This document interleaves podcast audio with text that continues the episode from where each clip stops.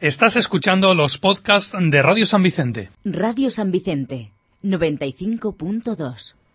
Martes 19 de mayo de 2016, novena temporada, programa número 269. El Cinturón de Orión, con Manuel Rodríguez de Viguri.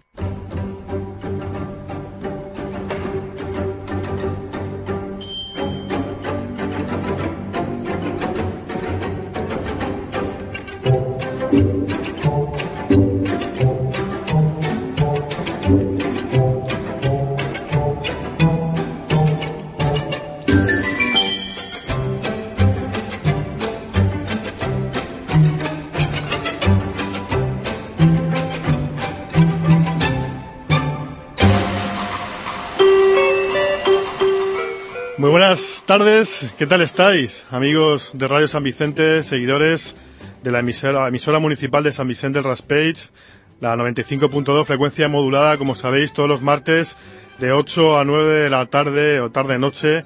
Nos sentamos aquí delante del micrófono del estudio principal de la emisora con el fin de hacerles llegar hasta allá donde se encuentren, en directo o en diferido, 60 minutos semanales dedicados a la divulgación de la ciencia y de todas ellas a la astronomía que es a la que más, eh, más eh, amor y más cariño le tenemos.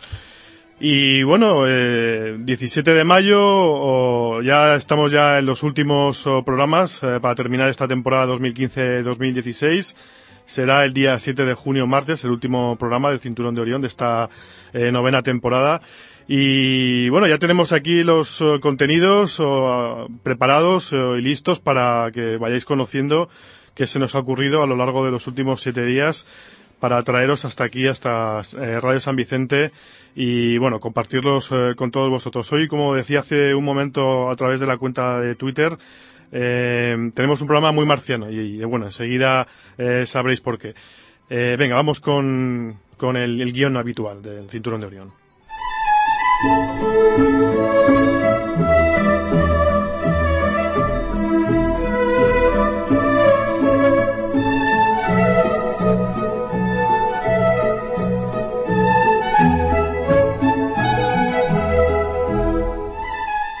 Bueno, durante la segunda quincena del mes de abril, en la localidad de Río Tinto, en la provincia de Huelva, en Andalucía, eh, tuvo lugar eh, una serie de actividades que si no fuera porque sabemos perfectamente dónde nos encontramos en cada momento, eh, pero bueno, si no fuera por eso y si nos enseñaran a lo mejor alguna fotografía, eh, podríamos engañar, podría la mente engañarnos y podríamos pensar que nos encontramos en el planeta Marte, pero no, nos encontrábamos en lo que queda de aquellas viejas eh, minas de hierro y otros minerales que había en, en Río Tinto, en Huelva, eh, y además eh, haciendo ciencia.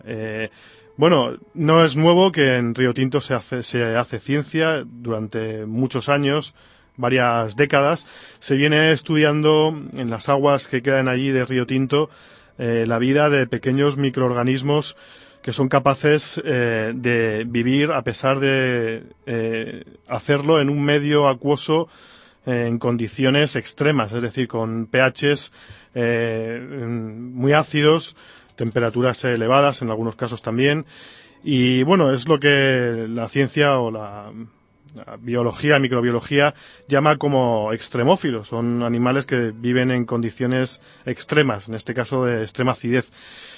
Eso ya lo sabemos, eh, es bien conocido por todos que bueno que en, que en Huelva se, se, han hecho estos estudios y alguno, algún que otro experimento acerca de, de, estos pequeños microorganismos.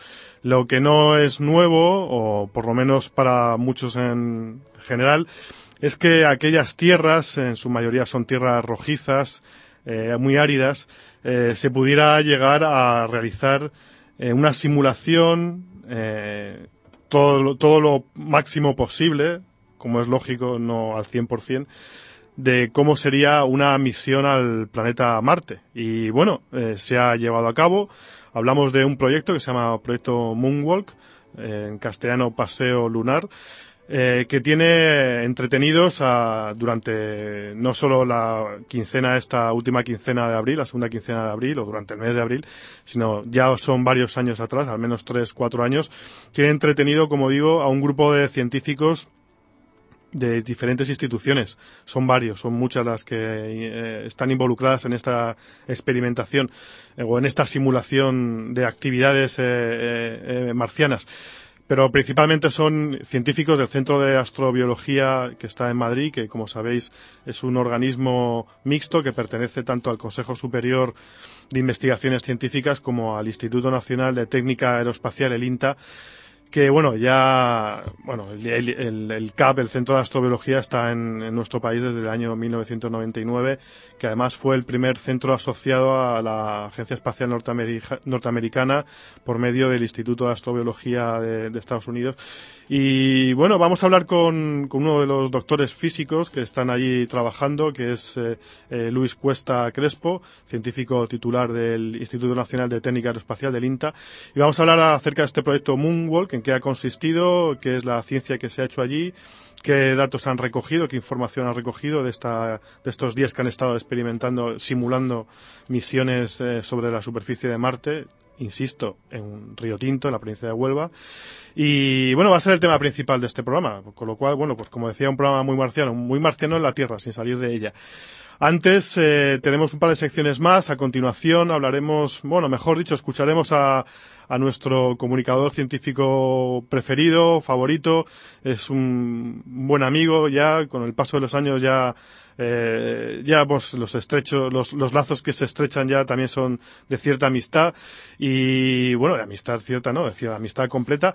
Y bueno, Javier se encuentra pasando unos días en, el país nipón eh, está como a, no sé, son siete horas de distancia nuestra. Ahora deben ser en torno a las tres de la mañana, probablemente esté durmiendo. Y, y nos ha dejado un mensaje de voz, ¿de acuerdo? Entonces, no, no, no lo vamos a tener en directo, pero sí que vamos a poder escucharlo. No, nos va a hablar además acerca de un hito en la, en la eh, vida que lleva la Estación Espacial Internacional eh, que se cumplió ayer. Bueno, es una marca, un nuevo récord. Eh, bueno, pero vamos a dejar que sea Javier quien nos lo cuente en esa nota de voz que nos ha dejado en el, en el, contestador. Y bueno, después haremos un repaso algunos apuntes de agenda que queríamos dejar constancia sobre ellos en la sección Noticias de la Ciencia y terminaremos el programa con Juanjo Muñoz haciendo repaso a las efemérides astronómicas y bueno, le preguntaremos a, eh, acerca de qué es lo más destacado, ya lo hicimos hace un par de semanas o tres, cuáles son los eh, objetos celestes, las constelaciones, las galaxias más destacadas del cielo de primavera. Pero bueno, sobre todo vamos a preguntarle cuáles son las efemérides astronómicas para los próximos 15 días.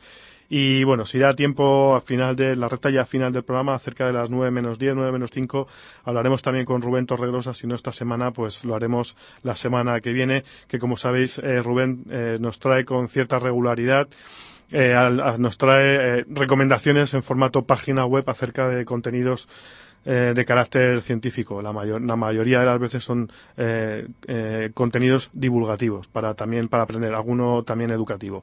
Y bueno, este es el menú para este programa 269 del Cinturón de Orión.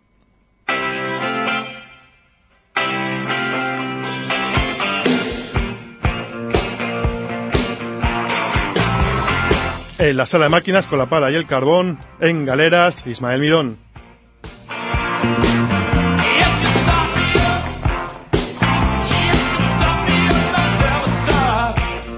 Ya al timón de la nave, llueva, truene, haga frío o calor, quien les habla de todo corazón, vuestro amigo Manuel Rodríguez de Bigurí.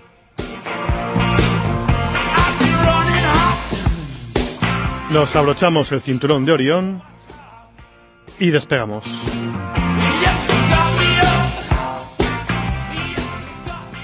El prisma de Javier Armentia. El prisma de Javier Armentia.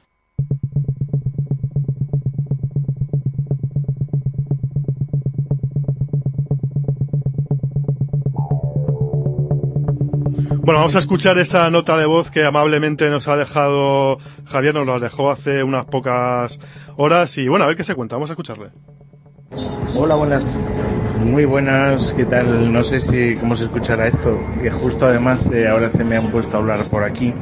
Eh, os, eh, os escribo esta pequeña nota de sonido, bueno, usando las últimas tecnologías y mientras viajo precisamente en un tren bala, en un Shinkansen, de estos que hay por Japón, que se ponen a 260 kilómetros por hora, una cosa así. Y, bueno, pues, pues sencillamente para, para daros envidia os lo, os lo cuento. Lo cierto es que quería comentaros justo que ayer se produjo un fenómeno curioso eh, y muy grato, y es que la Estación Espacial cumplió su vuelta en número 100.000. Eh, ha dado ya 100.000 veces la vuelta a la Tierra, que es una cosa que impresiona un poco. Impresiona un poco como las tecnologías que hacen posibles pues estos viajes en altas velocidades, eh, esas tecnologías que nos están permitiendo pues llegar al espacio y, que a veces fallan fíjate, estoy en Japón y hace poquito ese Hitomi, ese observatorio de rayos X, eh, se rompió, se le separaron los paneles solares al, desplegarse y una gran misión de observación astronómica pues que queda perdida. Eh, frente a ello, pues la estación espacial eh, sigue con mucho éxito, ese, ese módulo japonés yo creo que es uno de los más bonitos y más blancos que tenemos por ahí en el espacio. bueno, no sé, ayer mismo, anoche mismo, estábamos por aquí subiendo y bajando de una torre de esas muy alta, que, es la torre Mori, y, de repente hubo un terremoto cercano a la zona de Tokio donde estaba y, se produjo eh, pues una parada de los ascensores, pero, pero no pasó más. Eh, o sea, dependemos al final de errores de la técnica y de esas cosas y creo que se acaba el tiempo. Eh, 100.000 veces, eh, 100.000 decía eh, 100.000 veces que ha dado vueltas eh, la estación espacial a la Tierra y con esto quería despedirme, pero, pero se me fue el dedo. Esto de escribir mensajes por WhatsApp es una cosa eh, ciertamente extraña. En cualquier caso, hablaré con vosotros, espero la semana que viene que ya estaré por aquí de vuelta en el cinturón de Dios. Un saludo, compañeros. Bueno, pues ahí dejamos la nota de voz de Javier. Al final se escucha un poquito peor, pero en general bastante bien. Y qué envidia, ¿eh? esos trenes magnéticos que, que aquí no, no, los tenemos. En España todavía no, han llegado. Tenemos los aves, que tampoco están nada mal. Y bueno, esperamos contar con Javier aquí también la semana, la semana próxima. Y bueno, bueno, vamos ya con el tiempo de entrevista. Tenemos ya al otro, al otro lado del teléfono a Luis Cuesta Crespo, doctor en ciencias físicas. Muy buenas, Luis. Hola, buenas tardes. ¿Qué tal? ¿Cómo estamos? Muy bien. ¿A tope? Eh, como siempre, a tope, sí. bueno, queríamos haber hablado, queríamos haber hablado con, con vosotros uh, hace unas semanas, pero claro, es que cuando se, cuando emitimos el programa, que, que como bien sabéis es en directo los martes de 8 a 9, os pillábamos en el fragor de la batalla. Por ejemplo, ¿qué hacíais a estas horas un, un martes? Pues eh, normalmente a estas horas, un martes o un miércoles, cualquier día de, de las dos semanas que estuvimos allí, pues eh, hacíamos simulaciones. Eh, un astronauta se ponía uno de los trajes, el, traje Gandolfi, que es un traje de simulación, y con, con el robot, con el robot Yemo, pues hacía unos paseos por, por la zona que habíamos elegido con ciertos itinerarios, con ciertos pues, inconvenientes en el, en el recorrido, pues como dunas o zonas rocosas o acceso a una cueva, para probar esa colaboración entre, entre el robot y el astronauta. Normalmente estábamos a esta hora, estábamos ahí en plena faena. Bueno, vamos a poner antecedente porque he entrado yo aquí una pregunta ya concreta acerca de la cuestión. Eh, Luis, eh, eh, ¿qué es eh, Moonwalk? Porque yo cuando lo leí por primera vez, eh, primero no lo asociaba a Marte y segundo para mí Moonwalk y para muchos es el, el famoso paso hacia atrás que hacía Michael Jackson, ¿no? no sé si os acordáis. Eh, eh, no sé. Sí, exactamente, pero Moonwalk, eh, nuestro Moonwalk no tiene nada que ver, no tiene nada que ver con el baile, tiene que ver, es un consorcio, eh, es un consorcio europeo creado para, para pues desarrollar estrategias y probar protocolos y probar pues eh, tipos de itinerarios y tipos de actuaciones que, que pueden darse en una, una, exploración, en una misión de exploración eh, tanto a la Luna como, como a Marte. eh, es un proyecto eh, que ha obtenido financiación del programa FP7 europeo y que dura, bueno, ahora está acabando, empezó hace casi tres años y la idea era esa, desarrollar estos pues estos procedimientos y desarrollar el traje y desarrollar el, el robot y probarlos al final de, al final del proyecto hacer dos, dos campañas de simulación. Una en Río Tinto por la analogía con Marte para probar las, las posibilidades de estas de estas exploraciones de estas actividades de exploración extravehicular en, en, un caso similar a Marte y la otra eh, se va a hacer eh, a finales de mes, principios de mes de junio, en, en Marsella, en una zona que tienen acotada en el mar, eh, para hacer la simulación en, en condiciones de microgravedad, eh, simulando las condiciones de la Luna. Mm, Vale, ya entiendo. O sea que no es no, te- no empieza y termina en Río Tinto, sino que tiene continuación eh, bajo el agua en Marsella. Eh, claro, intentando eh, obtener la, lo- la- habéis dividido ha- habéis dividido una simulación en, en dos partes, ¿no? En, en, en el terreno sobre el terreno. En, en- claro, es que si no es imposible, ¿no? Eh, Claro, claro. La idea, la idea es repetir más o menos las mismas, pues las mismas actividades o el mismo tipo de, de, de pruebas, o el mismo tipo de recorridos, itinerarios y el mismo tipo de colaboración, eh, tanto en, en un lugar como, como Río Tinto y en un lugar como pues el- los fondos marinos ahí en, la costa de Marsella para probar las, las dos condiciones, Marte, Marte y, y la Luna, y ver en qué condiciones pues la colaboración astronauta-astronauta mejora a la posible colaboración astronauta-robot y en qué, en qué condiciones el robot es imprescindible y en qué condiciones pues el robot no, mm, no puede ayudar nada. O por ejemplo el astronauta solo no puede ir. Y, y, por ejemplo en, en, en la campaña que hemos realizado en, en Río Tinto pues hemos visto que eh, el acceso a una cueva bueno en realidad intentábamos simular una galería en, en perdón un- un- un- una cueva en Marte y utilizamos una de las antiguas galerías de la mina, pues claro, el, el robot sí puede entrar en la galería, pero por cuestiones de seguridad no es conveniente que el, que el astronauta entre. Entonces ahí se establece una colaboración. El, el astronauta ayuda al robot a acceder a, a la entrada de la cueva, pero es el, el robot el único que entra en la cueva, toma los datos y se los proporciona al astronauta. Háblame un poco de- del traje Gandolfi, que, porque lo has dejado caer al principio cuando te he preguntado, pero que yo creo que muchos no sabemos, yo, yo primero, mm, ¿qué consiste este traje? Bueno, pues es, eh, para empezar, es un traje muy pesado. Vale. eh, con uno de los, de los que estuvimos en la campaña, pues nos pusimos el traje y yo participé en, la- en las pruebas de, de- haciendo de haciendo de astronauta para hacer los, los recorridos de la simulación y para empezar es un traje muy pesado porque tiene lleva mucho equipo. Es, es un traje biomonitorizado, entonces lleva todo el equipo de biomonitorización, lleva todo el equipo de, de conexiones de comunicación para entenderse con el robot y comunicarse con el robot. La comunicación con el robot entre, entre el astronauta y el robot es gestual, es decir... Gestual, eh, entre el astronauta y el robot. Gestual, gestual. ¿Me está gestos. diciendo? ¿En serio? con, sí, sí, el, el astronauta mueve el brazo y dirige con los movimientos del brazo al, al- al robot.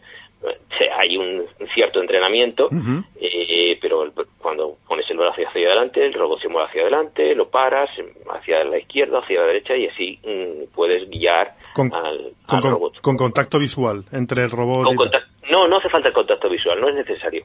No es necesario, es por, de alguna manera por control remoto es, digamos, es como tener un joystick, Ajá. pero, pero, a- Ya, ya. a- eh, pero a- adaptado al, al brazo. Es como Vale. si tuvieses un joystick en el brazo, pero sin necesidad de, de estar con el dedo moviendo la, la palanquita. bien, muy bien, Los movimientos del brazo ya lo, lo hacen. De esta manera tienes las manos libres y los brazos libres para, para hacer otras cosas, para coger pues herramientas y, y tomar eh, muestras del suelo, por ejemplo.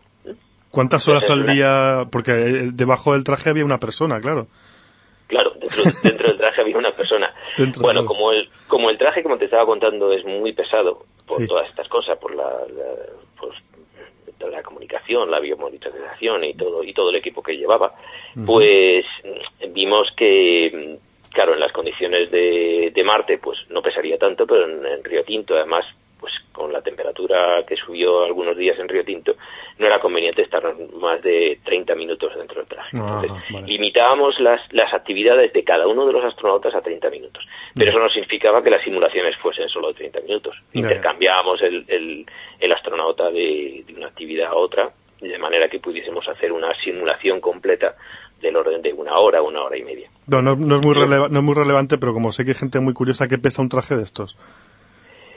Eh, un traje real, pues de ese orden también, porque eh, con todo el equipo que lleva pesa de ese orden. Y además este traje es una, tiene una estructura metálica y tiene unas, unas estructuras también en las piernas pues, para dificultar el movimiento. Claro, con eh, moviéndose en la Tierra no es tan dificultoso como para como verse en Marte con un traje real. Entonces, de alguna manera, estaba simulando también esa dificultad en los movimientos y en la, y en la manera de andar. Muy bien. Para que todo fuese bastante más real. Eh, eh, bueno, al final, eh, no sé, yo, es que no sé, a mí, a ver, me, claro, nosotros, yo lo que decía, lo que decía la en la introducción, ¿no? Eh, normalmente conocemos Río Tinto, pues por eso, por la pequeña microbiología que hay, de extremófilos que se han ido estudiando, tal, tal, tal. Eh, realmente, eh, ¿cuán de importante era realizar estas pruebas en, en Río Tinto? ¿O es simplemente por hacer la foto y que se vea que parece Marte? Eh, no, bueno, aparte, aparte de las condiciones eh, paisajísticas que son muy parecidas a, lo que podemos encontrar en Marte, sí.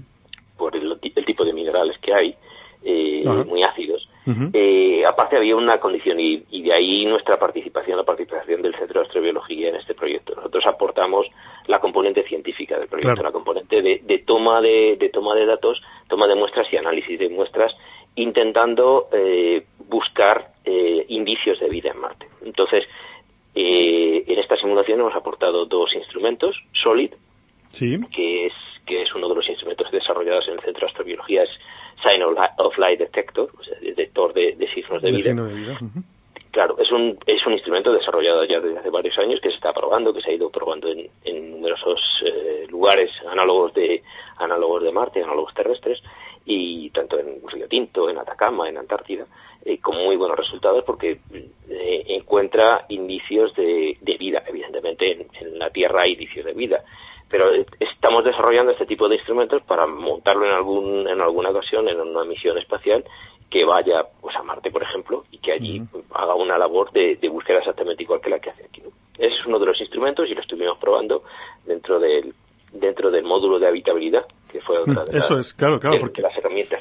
Exacto, porque no, no solo consistía en, en, en, en, el traje Gandolfi, por cierto, ahora que caigo en la cuenta, Gandolfi fue el primer eh, astronauta que subió a la estación espacial, el primer europeo, ¿no? Que subió a la estación. Claro, sí, sí, no, ahora, ahora, caigo en la cuenta, claro. Eh, eh, eh, también había, eh, se simulaba una estación de trabajo, ¿cómo lo llamáis? Exactamente, es un módulo de habitabilidad. Módulo de habitabilidad, ajá. Es, una estructura mm, desplegable que se ha desarrollado se desarrolló en un proyecto europeo también un proyecto paralelo Ajá, la mayor parte de los de los socios del consorcio también forma parte de, de ese proyecto que desarrolló el, la, la, estructura esta de, habitabilidad.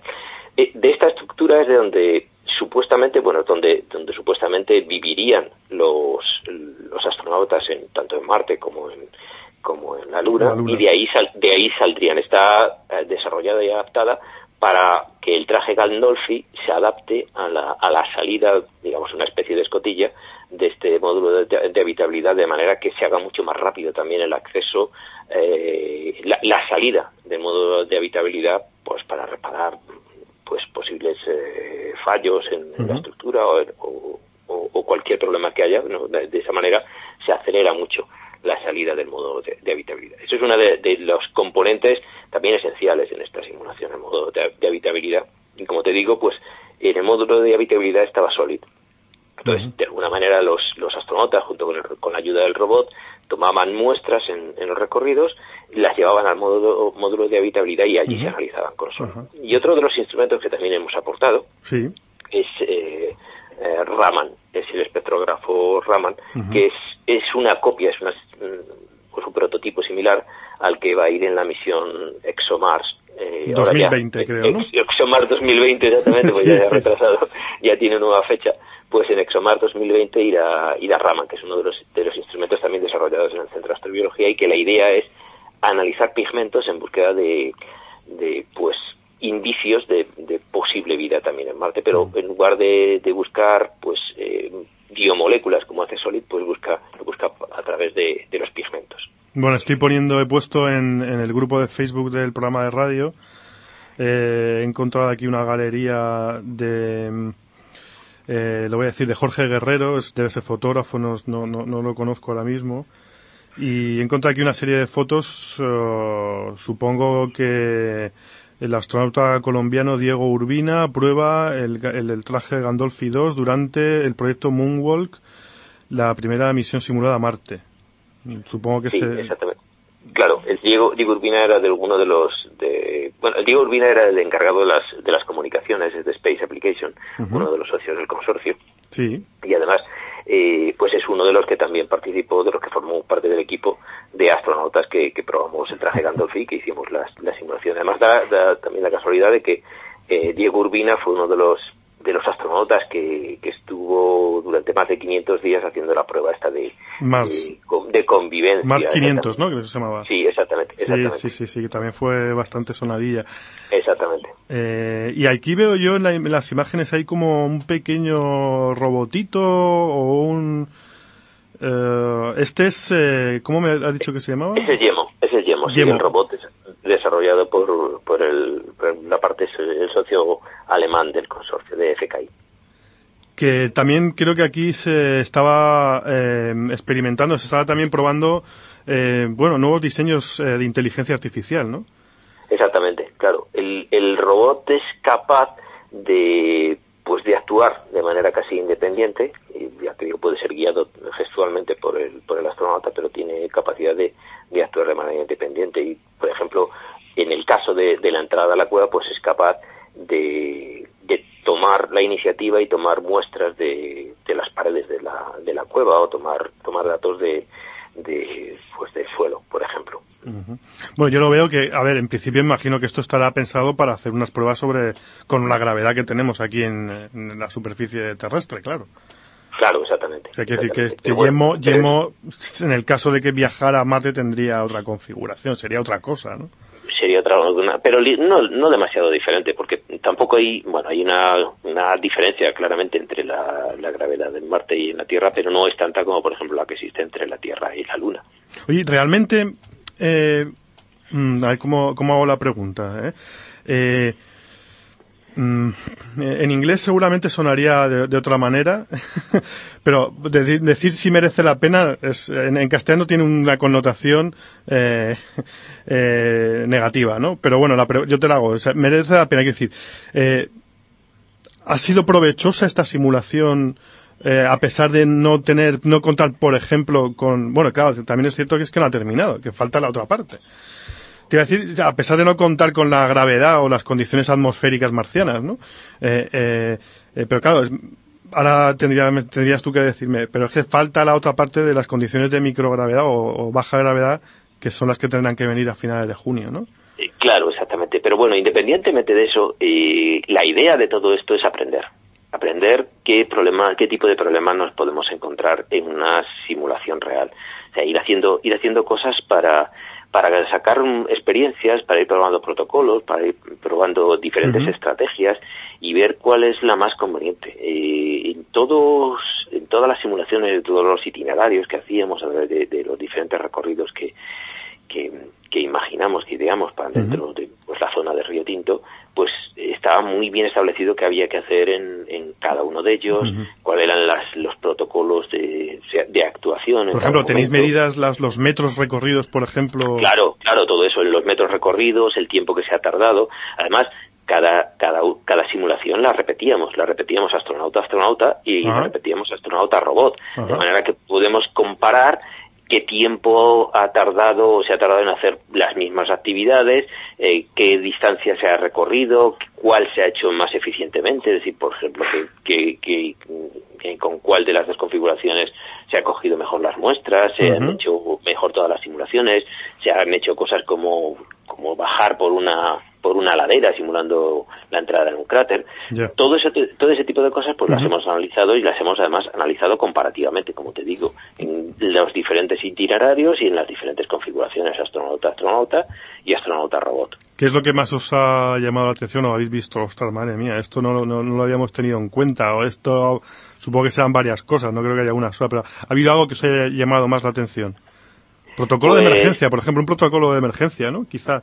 Sí, eh, no, eso también lo estuvimos probando. Eh, estuvimos probando, por ejemplo, eh, caídas de, del astronauta. Ajá. Y existe... eh, Se podía levantar, ¿no? Claro. Claro, existe un protocolo en el que el robot ayuda a levantarse Ah, mira. Al astronauta. Sí, porque el robot lleva una, una herramienta que le permite al astronauta apoyarse y, ayudarle a levantarse. O sea que ahí esa, esa colaboración también la hemos probado. Pues caída de- del- del astronauta, pues vuelco del, del robot y ver cómo se puede recuperar. Todo ese tipo de colaboraciones sí las hemos probado.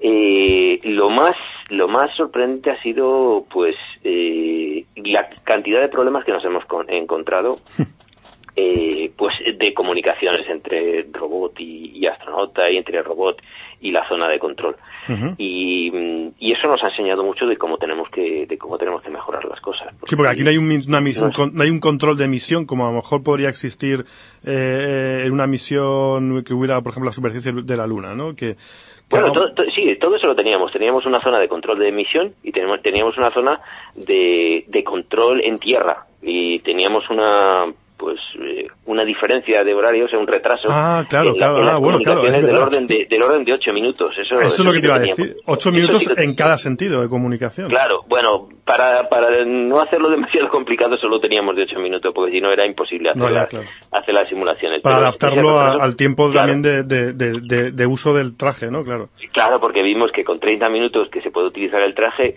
No si le metíamos la- el, el retraso real, que era de 20 minutos como máximo en cada sentido, casi podría ser 40, pues claro, ya no, la- el control de emisión en tierra no se enteraba de nada prácticamente. no, no Entonces, bueno, lo limitamos a 8 del orden de 8, 10 minutos para para agilizar un poco las, las, las simulaciones y, y ese esa comunicación es la, la- quizá la más complicada de la que tenemos que, que extraer mucha más in- eh, eh, de la experiencia que hemos sacado pues extraer pues más más información y, y mejorarlo ujú. Eh, muy cansados también o como bueno habéis tenido muy tiempo cansados muy cansados sí porque había que, que aprovechar el día al máximo y había que aprovechar las dos semanas al máximo. Eh, no, se- no se podían repetir y, y todo lo que no hiciésemos allí ya no lo podíamos volver a hacer. Así que pues estábamos desde las 8 de la mañana en cuanto salía el sol hasta las 9 de la noche que se volvía a meter. Incluso algunas veces estábamos hacíamos actividades por la noche porque queríamos hacer también eh, exploración nocturna o Ajá. Probando las las luces la- las luces que tiene tanto el astronauta como el robot también queríamos probarlas y algunos días pues estábamos hasta la una y dando dando vueltas con el con el traje y con el robot por por el terreno marciano por la maqueta de Marte Bueno, a de, de pecar de tópico típico, pero bueno, esto recuerda mucho a la película de Martian, ¿verdad? Que bueno, supongo que eh, el que la haya visto después de haber estado implicado en este test, eh, el que no la haya visto antes y la viera después se, se partirá de risa, ¿verdad? Porque Sí, no claro. sé, me imagino, yo no, no sé, yo, yo la vi no hace, no hace mucho, además, hace unas pocas semanas, y no sé, hay momentos que dices tú, bueno, bueno, es que, no sé, eh, eh, nada, nada, no, esto no tiene nada que ver, ¿no? Con, hay cosas que no tienen nada que ver sí pero sobre todo a ver es que es lo que sucede con la ciencia ficción claro, la ciencia ficción es la que se hace en cine sobre todo porque la, la escrita es Es diferente tiene en cuenta mucho más detalles pero la que se hace en cine está limitada a un tiempo que es el tiempo de duración de la película y además a entretener. Sí. entonces pues claro hay muchas cosas que pasan por alto y hacen las cosas demasiado fáciles. Entonces un viaje a Marte te lo plantea como una cosa tremendamente fácil y, y es todo lo contrario. Por eso, por eso antes, al final no termino de responderte. Claro que merece la pena hacer Ah, bueno, sí, porque porque quedan muchísimos problemas por resolver. Pero muchísimos. No, no, viendo las películas de ciencia ficción uno no se puede imaginar la cantidad de problemas que quedan por resolver para llegar a, a pisar el suelo marciano. Eh, problemas de, de propulsor, de, de potencia del propulsor necesario para enviar ese tipo de misión con el peso que supone a, a Marte. Pues se están planteando diferentes misiones, establecer una, una base en órbita y de ahí lanzarlo, pero con diferentes misiones, por lo tanto también muy costoso. Eh, el, el viaje y la estancia sin protección claro, los viajes a la Luna, pues al final eran una semana como mucho, Sí, una sí. semana expuestos a la radiación, eh, es como estar en una, en una, al lado de- dentro de una central nuclear. Claro, eso durante cuatro años, pues es una salvajada. Ese problema, ese problema de protección no está resuelto todavía. Y el problema de, de, la estancia allí y los recursos, ese quizá Claro. no sea el más, más problemático, ¿no? Porque, Ah, ¿no? bueno, es cuestión de llevar más peso y algunas cosas seguramente se pueden conseguir allí, estudiando bien los recursos. Quizá agua se puede conseguir, quizá pues algún otro tipo de recursos se pueda conseguir, pero luego hay otro planteamiento Plantar patatas, no ¿no? es, por ejemplo, que eso no sé, no sé si sería viable. No sé. De nuevo, de nuevo la ciencia ficción te lo plantea como muy fácil, Sí, pero sí. que no sé yo si sería viable. Pero que hay otro problema eh, muy grave y que no se tiene en cuenta y que no tiene demasiado que ver con, con el tema, con la cuestión científico-técnica y es el problema el problema psicológico Ya. del aislamiento de una tripulación, pongamos que 10, 11, 12 personas, 15, Ujú. durante cuatro años conviviendo y además conviviendo lejos de la tierra, lejos de casa. Tan lejos de casa que, que no puedes plantearte, pues me caso y me voy. De, de la misión Mars 500 se ha extraído algún tipo de conclusión o información que hayáis aplicado en esta misión? Mm, Sí, pero, pero es que no es... ¿O no, no ha habido- eh, sí, sí, mm, no ha No. servido demasiado. O sea, aquí no Ya. es extrapolable aquello, porque en realidad, vale, estaban aislados y no tenían contacto, pero de alguna manera estaban en tierra. Ya. O sea que si sucedía, si surgía realmente algún problema, Realmente si hay un incendio, una explosión, bueno, están en casa, no pasa nada. Si hay una explosión en Marte, Olvídate. pues olvídate, claro. Bueno, la película de Marte mm, Nada, lo nada. soluciona bien, pero, pero olvídate. Con una lona, Claro, ¿no? Se hace una tapa, que en fin, no sé. Exactamente, es que exactamente, muy peliculero, ¿no? Muy peliculero. Está bien la película, sí, a mí me gustó mucho, pero muy peliculero, claro. Entonces, ese, ese estar completamente solo, eh, a expensas solamente de ti mismo y además a expensas de tu equipo, de, de tus colaboradores, de tus compañeros, ese, eso todavía no se ha, no se ha terminado de resolver. No se sabe cómo, cómo se puede responder ante esas situaciones. Y claro, eh, pueden pueden surgir problemas muy gordos. Ya ha habido eh, la experiencia de los astronautas estos que se pelearon, los ast- astronautas rusos, ¿no? Que terminaron peleados. Pues eso se puede dar. Perfectamente, sí, sí. Claro, claro. Y si mezclas nacionalidades con diferentes ideas y bueno, Claro, aunque, aunque a veces las fricciones surgen por las cosas más tontas, no tiene por qué, Sí, no tiene que mediar. Eh, y, y tampoco hay aquí nada que te diga, joder, es que es mucho tiempo, claro, es que son muchos meses, ¿no? Un viaje a Marte, hablamos de dos años ir y, para, y otros dos para volver. Claro, no, bueno, luego, espérate, pues, no, algo menos, ¿no? Son, son del orden de ocho meses. Ocho para meses ir, ida y... Sí, Ocho meses vuelta, pues pongamos, y ya que vas, el- pues no vas a estar menos de dos años, no tiene sentido, porque No. además tienes que esperar también al, al- La ventana de época vuelta, buena ¿no? para volver, Claro. exacto, la ventana de vuelta, que son del orden de dos años, o sea que Ah. es una misión del orden de cuatro años, más o menos. Oh, uf, sí, sí, sí, sí, sí. Bueno, y bueno, ¿qué, qué esperáis de Marcial? ¿Te, os, ¿Iréis a alguno del CAP o, o, o lo hace Eh, otro equipo? ¿Quién, quién? No, en Marsella se encarga la- el, el- el socio francés Comex, que Ajá. son que son los expertos en la, en la microgravedad y en la, vale. en la simulación de este tipo de cosas. Bueno, Entonces, pues, del, del CAP no creo que no iremos ninguno porque nosotros nos encargamos de la, de la parte científica en, en Río Tinto, que era lo que, ajá. lo que realmente nos afectaba y era re- realmente lo que somos expertos. bueno, pues aquí vemos un proyecto hecho una realidad en el que se compaginan diferentes, eh, es un consorcio, ¿eh? como se dice, como es, ¿no? Sí. Un consorcio Consorcio, sí, sí, es un consorcio diferentes empresas e instituciones. Yo veo aquí, estoy viendo en la página web que es projectmoonwalk.net. Estoy viendo que está el grupo Airbus, que, bueno, que, que a ver quién, puede, quién pone en duda la calidad y el tesón de, de esta gente, de esos ingenieros. Y luego empresas que, que son absolutamente desconocidas para la inmensa mayoría de, de los común de los mortales, como por ejemplo Lu- Liq- Liq- eh, eh, Liquifer. Liquifer Liquifer. System Group. son las- los austriacos, pero estos, eh, esto es un grupo muy potente, ¿eh? estos Bueno. eh, participan en, en actividades espaciales y, y están, por ejemplo, eh, uno de los que participó en, en la misión y que desarrollaba los protocolos y los procedimientos es Bob Davenport, que participó en el diseño de la, de la Estación Espacial Internacional y este pertenece a Liquifer porque están desarrollando, están apostando muy fuerte por el sector espacial, Y por luego- el desarrollo de estructuras para el sector espacial. Aquí Claro, estoy para viendo hacer cosas- para hacer cosas como el, el módulo de habitabilidad, por ejemplo. Ajá. Y eh, Space Application, no sé, no leo la letra pequeña del logotipo, pero bueno. eh, Esta- este fue el, el- el socio encargado de las, de las comunicaciones, de la gestión de, la- las comunicaciones entre robot, astronauta y, Y en- y el, control de la misión. ¿Y NTNU? Esos son los noruegos. Ajá. Esos estaban encargados de, de, de gestionar y de estudiar la comparación, la comparativa entre los, entre los procedimientos y ver cuál es la eficiencia de cada uno de los Ah, procedimientos, de cada una de las actividades. Y luego el grupo de investigación, el Centro, Centro Alemán de Investigación de Inteligencia Artificial, claro, encargado de YEMO, Claro, esos son los del, esos son los del robot, Ah, y COMEX, y bueno, y el CAP, y alguna cosita más por ahí. Sí. Pues, eh, pues muchísimas gracias, Luis, por acercarnos Bueno, pues nada. Es algo que, que surgió, que salió en los medios de comunicación, pero como muchas veces sabemos, estas cosas son flor de un día para lo que es los más media.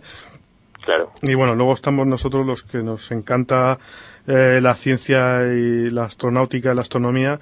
Estamos aquí, bueno, pues para intentar sacar un poquito más y, y luego también estáis vosotros desde el CAP, que también siempre es encomiable la labor divulgativa que hacéis eh, y que, bueno, que siempre que os, os llamamos nos atendéis encantados. Eh, nada, estamos oh, atentos a futuras novedades. No sé si eh, tenéis algo ahí en, en, en bandeja que podamos estar pendientes de ello o, o- Pues sí, surgirá porque estamos mm, participando, el, CAP, el Centro de Astrobiología está participando en, en ExoMars 2020, en, en Mars 2020, que tiene, tiene instrumentos, y pues seguir- seguiremos al, al pie del cañón en todo lo que es mm, exploración espacial y misiones espaciales. También estamos eh, participando en el diseño de las misiones que van a ir a, a las lunas de, de Júpiter para ver si, si hay si hay- el tipo de agua que hay, los océanos que hay en Encélado o en, las, las lunas de Júpiter.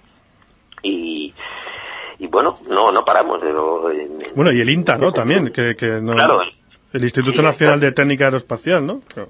también colabora con nosotros, eh, colaboramos con ellos, vamos, en, en- en todo este tipo de, de- de desarrollo instrumental para misiones espaciales. Muy bien, pues eh, Luis Cuesta, doctor en ciencias físicas, hay que decirlo. Muchas gracias. Oye, muchas gracias. Un abrazo. Asesoría Colón le ofrece ahora sus servicios de asesoramiento financiero y fiscalidad internacional. We can assist you in English too. Podrán realizar un estudio de viabilidad de su nuevo negocio o su proyección a través del marketing digital. Asesoría Colón, servicios integrales para autónomos y empresas, incluyendo transferencias de vehículos de forma rápida y con todos los trámites en tráfico y consellería. Están en la calle Madrid 20, esquina primero de mayo, en el 965 66 4927 o en asesoriacolón.es.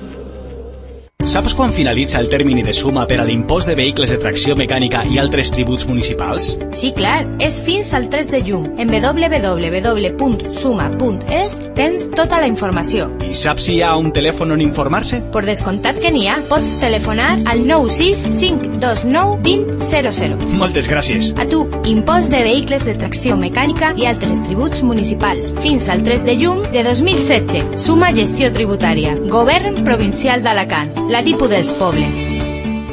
Radio San Vicente 95.2 En el cinturón de Orión, noticias de la ciencia.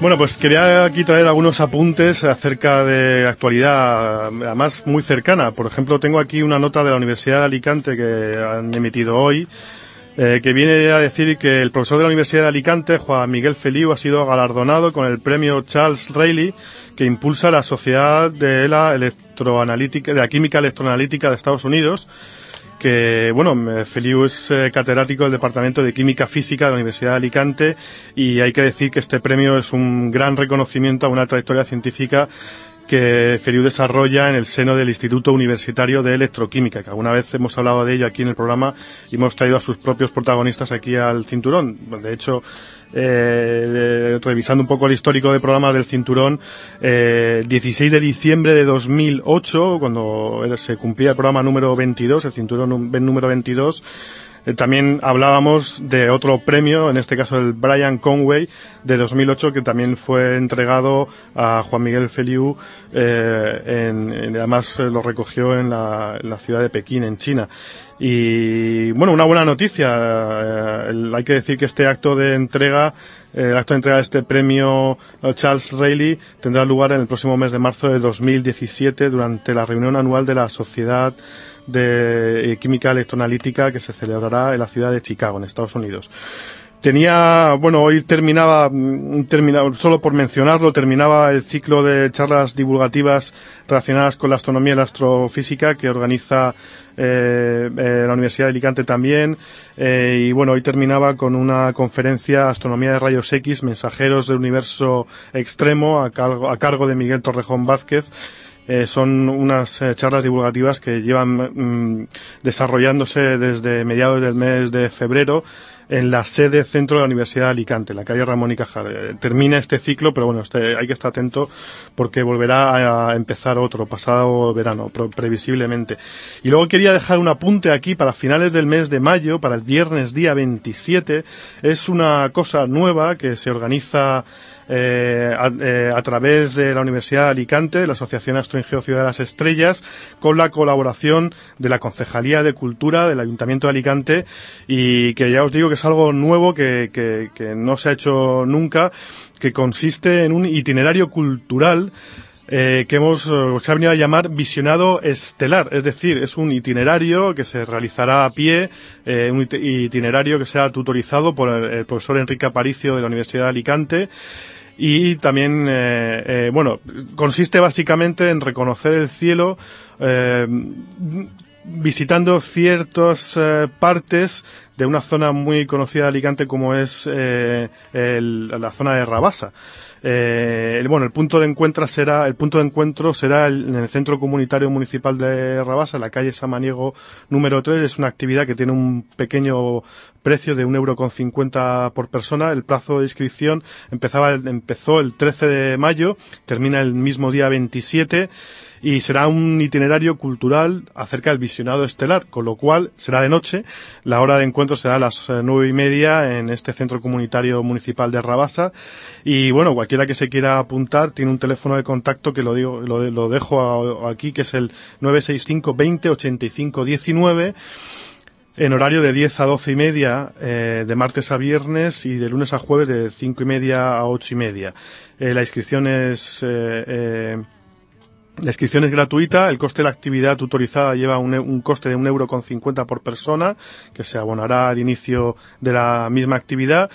Y bueno, se aconseja llevar una linterna porque el itinerario será a pie y, y, será de noche y cierta ropa de abrigo porque aunque estemos ya prácticamente ya muy cerquita del verano, todavía refresca un poco por las noches. Eh, las plazas se irán completando, además, por riguroso orden de inscripción para evitar, eh, bueno, pues eh, disputas que pueda haber. En cuanto se cierre el cupo, eh, se termina el plazo de inscripción y la duración aproximada será de un par de horas, desde las nueve y media hasta las once y media aproximadamente de, de la noche.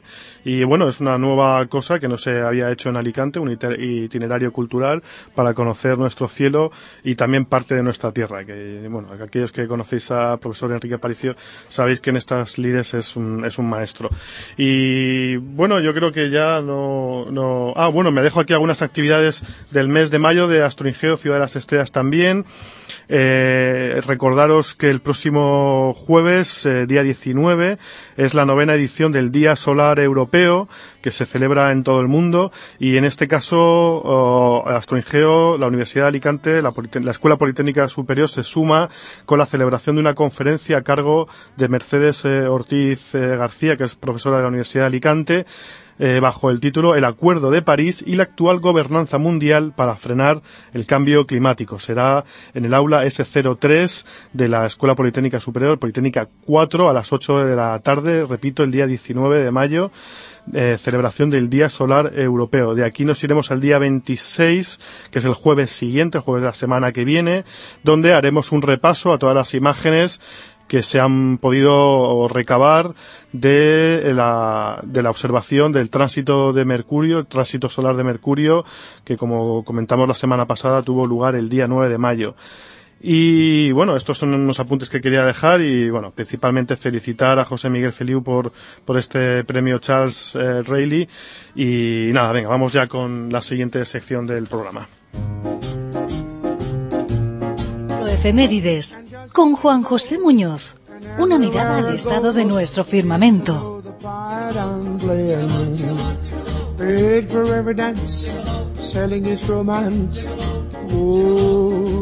Muy buenas, Juanjo, ¿qué tal? Buenas tardes. ¿Cómo estamos? Bien, bien. eh, ¿Qué pasa por ahí? Aclarando la voz. Ah, vale, vale, no hay alergias. No. Ah, bueno, estamos en primavera, podría ser, ¿eh? Sí. No, sí, sí. Sí hay, sí, sí, sí hay. algo hay, algo hay. Bueno. Estoy que no sé si va a ser si faringite o a ser alergia o faringite por alergia. Oye, eh, muy, muy chulas las fotos que compartiste en el muro de Facebook del programa. Gracias. ¿Eh? Creo que gracias.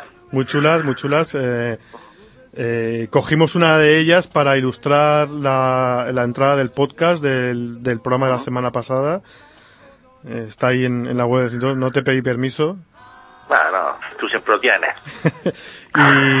y, y, y ¿qué tal lo viviste? Bien, ¿no? Te- Bien, sí, en principio con los nervios porque mm, iba a abrir para las cuatro, no se abría, Sí. luego se abrió y El cielo, ¿no? Se, se despejó un poco el Sí, cielo. el cielo, sí, despejó. Pero luego hubo, hubo una serie de nubes que en visual apenas se veían, pero a través, de a través del telescopio sí. Ah, mira. ya, Vaya. Sí, y luego ya hasta las 7 no, no se pudo volver a empezar.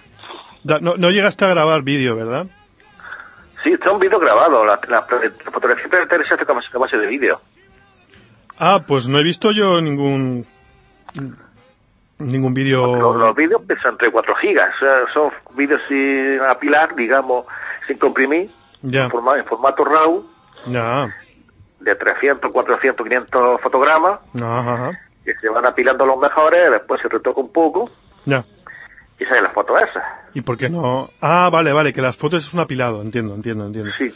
No, te iba a decir si tenías algún vídeo eh, que, que pudiera asimi- asimilarse a un timelapse que podríamos ver, pero bueno. No, no, no. Vale, vale, ok. Desgraciadamente no he tenido yo un- lo que se llama un flip mirror Ah, un para poder mirar, para poder mirar y, y- y hacer fotos a la vez. claro. Porque así todo lo que tú lo que quieres mirar, pues hay que quitar la cámara. Y luego volver a hacer el mismo encuadre era complicadillo. Es complicado, es verdad, es verdad. Sí, sí, sí. El encuadre es casi el mismo, pero no el mismo en todas.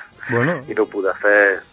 son limitaciones de, de- de a veces del instrumental que, que son insalvables, que es, es muy habitual, ¿eh? Te- decir, bueno, ¿qué encuadre tengo ahora? Quito la cámara, cuando vuelves a poner la cámara se te ha ido el cuadro, claro. Claro. Entonces, Hay las pequeñas luchas de siempre con, con el instrumental. Muy bien. Eh, bueno, no, no, no tenemos ningún tránsito ya lo que queda de año, ya hasta 2019 quiero recordar que era el siguiente en el mes de en noviembre. noviembre, Sí. justamente. Pero bueno, nos, nos, nos conformamos con lo más próximo. ¿Qué tenemos para los próximos 15 días? De? Pues, por ejemplo, mañana tenemos la luna en el apogeo, a Muy bien. 406.000 kilómetros. Luna del apogeo, 406.000. Bien. El jueves 19, Mercurio en el afelio. Es una mini luna. Sí, una super mini luna. sí, sí, sí. Porque es casi llena también. Sí, yo recuerdo el récord en 407.000 kilómetros. Puede, por ahí, ¿no? sí puede, puede ser. En un Sí. caso, pues luego lo miramos y lo publicamos. Sí, sí, me suena a mí. Bueno, más cosas. Más cosas. El 21, luna llena. El día 21 luna llena, ¿vale? Sí. El día siguiente, la oposición de Marte. ¿La? Oposición de Ah, Marte. vale, perdón. Vale, vale, sí, sí, vale. Oye, tenemos un cielo espectacular porque tenemos Júpiter, ¿verdad? Sí, tenemos Júpiter, Saturno, la. Luna, Marte. Sí. Sí, sí. Eh, la vale- oposición de Marte, eh, que es el momento que más cercano está a la Tierra. No, eh, no, en el que está en cuadratura, digamos. Perdón, cuadratura no, en oposición. Ah, directamente enfrentado al Sol. Vale, vale, al otro lado, con la Tierra en medio, al otro lado del Sol. Vale, ok. Exactamente. Que como las órbitas son, son elípticas, no siempre coincide. Mm, vale, ok. Más cosas. Después el mismo, el mismo día, la Luna a 2 grados de, de Saturno. Vale. El lunes 23 Marte alcanza su máximo brillo, magnitud menos 2, más brillante que Sirio. Mm, Luego ya pasamos al 29, cuarto menguante. 29, cuarto menguante, vale. Y el lunes 30 el máximo acercamiento de Marte a la Tierra. Se queda a 50 unidades astronómicas, pero 0,50. Ah, vale, vale, vale. Ok, ok. 55 millones de kilómetros nada más. 55 millones de kilómetros. ¿Cuántas unidades astronómicas has dicho? 0,5, media. 0, sí, sí, sí, sí. Mercurio estaba a 88, ¿no? Sí, sí, no. De la Tierra. Sí, pero es, eh, 88 millones de kilómetros. De kilómetros. El momento del tránsito pues estaba a 58 millones nuestros. Mm, No, 58 milómetros- millones de kilómetros del Sol. del Sol. Eso sí. Ajá. Vale, vale. Para vale. hacer, una idea del, tamaño. Sí, no, que minúsculo, bueno, comparado con esa inmensa mole, ¿verdad? Muy bien. Y ya no hay nada más, porque había un- hay una lluvia de estrellas, pero cae a las 8 de la mañana, son las corpidas diurnas, Vale. pero a las 8 de la mañana ya No, esa hora ya es no difícil. tenemos el máximo. Ya tenemos, ya además ya está amaneciendo prácticamente, ¿no? Sí, sí, sí. Vale, bueno, yo que- quería, quería quitarte unos minutos, pero la- ya lo dejamos para la semana que viene, para Pues como veas, ya pensando en el verano a ver qué, qué pues, recomendaciones, ¿no? De hacia dónde mirar, algunos prismáticos. ya viene el verano, vienen cosas bonitas, Eso, ah, vale. se, se, elimina mirar al horizonte y ahora a, a- volvemos a casa. Muy bien, venga, pues la semana que viene, si nada lo impide, volvemos a hablar. Un saludo. Igualmente, hasta luego. Gracias.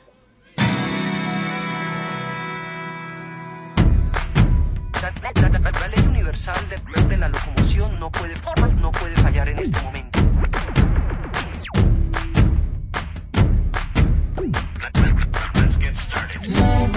Muy buenas, Rubén, ¿qué tal? Hola, ¿qué tal? Buenas tardes. ¿Cómo estamos?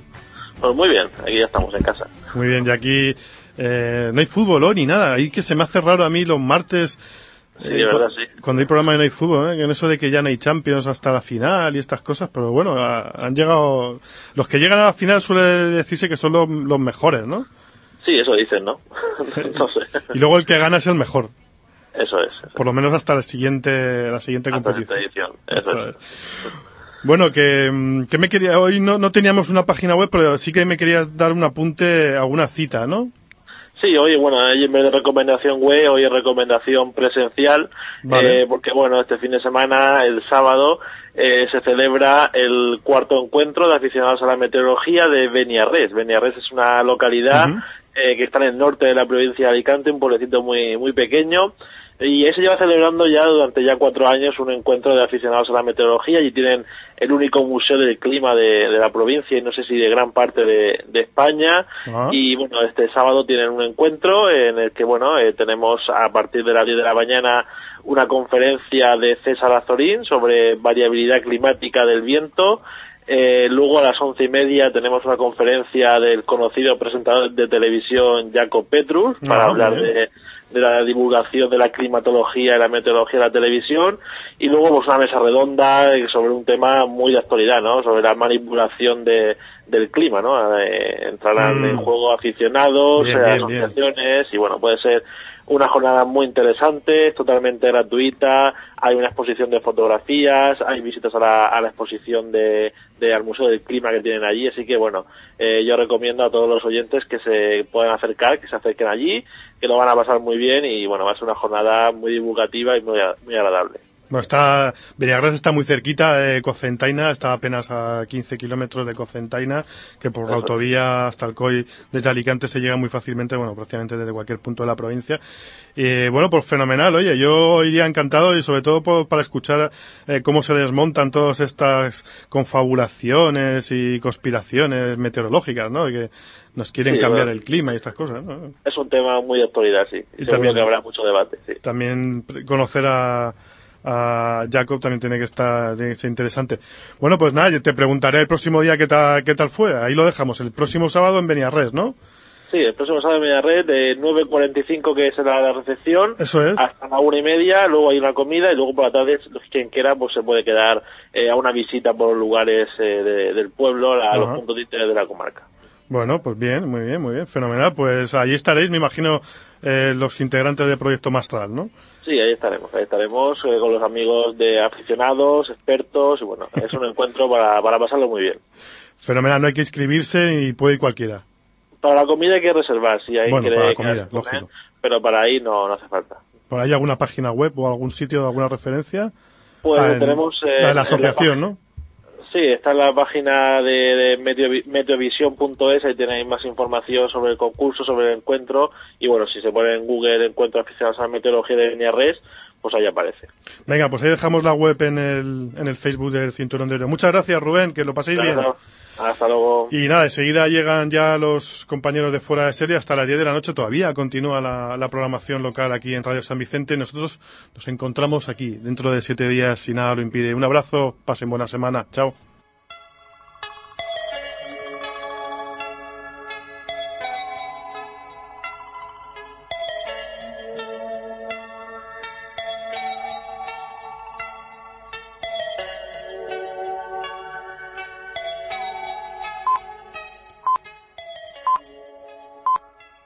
Gracias por escuchar o descargar nuestros podcasts. Síguenos en la 95.2 y en www.radiosanvicente.com o en nuestra aplicación para dispositivos móviles.